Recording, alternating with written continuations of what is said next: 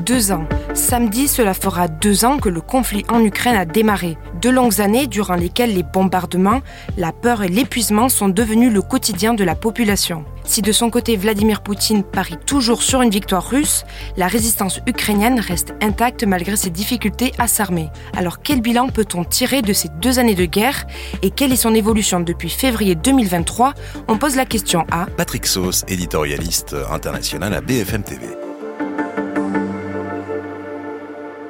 Rien n'est joué. Effectivement, si on écoute Vladimir Poutine singulièrement depuis quelques semaines, il laisse traîner cette petite musique qu'une victoire russe est totalement inéluctable. Il capitalise sur chaque victoire symbolique dans certaines villes du front euh, de, l'Est, euh, symbolique mais pas stratégique. Ce n'est pas pour ça qu'il ne fait pas de mal à, l'Ukraine, mais effectivement, se laisser bercer par euh, cette ère de victoire de la part des Russes, ce serait lourdement se tromper. En revanche, ça fait presque deux ans finalement qu'on dit que cette guerre sera longue. Eh bien, on y est, la troisième année. Si on regarde depuis un an, euh, finalement, le front n'a pas tellement euh, bougé ni dans un sens ni dans l'autre. On va quand même rappeler le grave échec de la contre-offensive ukrainienne. C'était reconnu, il ne pouvait pas faire autrement euh, par les Ukrainiens, y compris par Volodymyr Zelensky. Après le mouvement, il y a toujours cette guerre de position et il ne faut pas oublier que, au-delà de ce qu'on appelle un, un front gelé, eh bien, de chaque côté, on est en train de poursuivre euh, des fortifications, des lignes de défense, qui fait que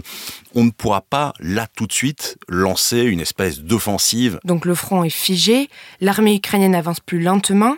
Quel est le moral général de la population et de l'armée? Le moral, il, n'est pas bon hein, pour les, Ukrainiens. On le rappelle, deux ans de, guerre, mais au-delà des, chiffres, euh, c'est un, mental qu'il faut garder. Il faut penser à chaque famille qui a euh, perdu soit un frère, une sœur, parce qu'il y a eu des bombardements, ou qui euh, a cru perdre un frère ou un père parce qu'il partait sur le front, il est revenu, il doit être encore mobilisé, et puis on le rappelle, puisque les dernières contre-offensives n'ont pas fonctionné, il y a une grande crainte d'une nouvelle mobilisation. On le rappelle, de 18 à 60 ans, vous êtes un homme, vous ne pouvez pas quitter l'Ukraine.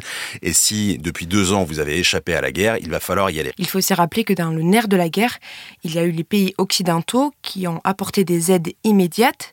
Est-ce qu'on peut dire que leur soutien est toujours intact à l'heure actuelle? Alors, euh, je vais prendre le contre-pied. Il n'est pas le même qu'au départ. Il faut le rappeler que l'Allemagne, par exemple, le premier envoi d'armement, c'est 5000 casques on est à autre chose maintenant. Ça a été euh, des dizaines de milliers euh, d'obus, ce sont euh, des chars lourds, et puis maintenant, on s'apprête à envoyer du côté des Européens des avions de chasse, des F-16, avec tout ce qui va avec, c'est-à-dire la formation des, pilotes. Donc il faut quand même se, souvenir qu'au tout départ, on a été assez frileux. Souvenez-vous, les premières mesures françaises, ce sont d'abord des sanctions financières. C'est Bruno Le Maire, le ministre de l'économie et des finances, qui dit on va mettre totalement à terre la Russie par les sanctions.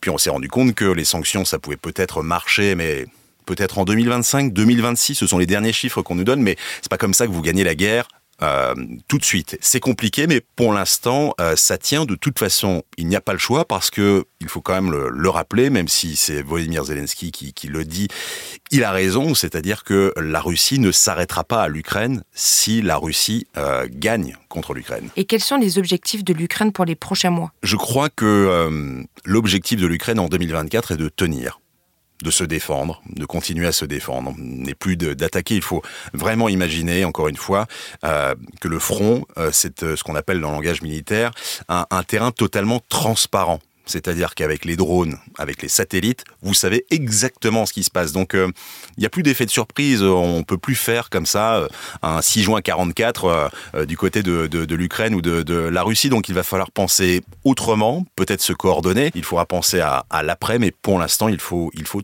tenir. Et c'est dur. Merci d'avoir écouté la question info. Tous les jours, une nouvelle question et de nouvelles réponses. Vous pouvez retrouver tous nos épisodes sur bfmtv.com et l'ensemble des plateformes d'écoute. À bientôt.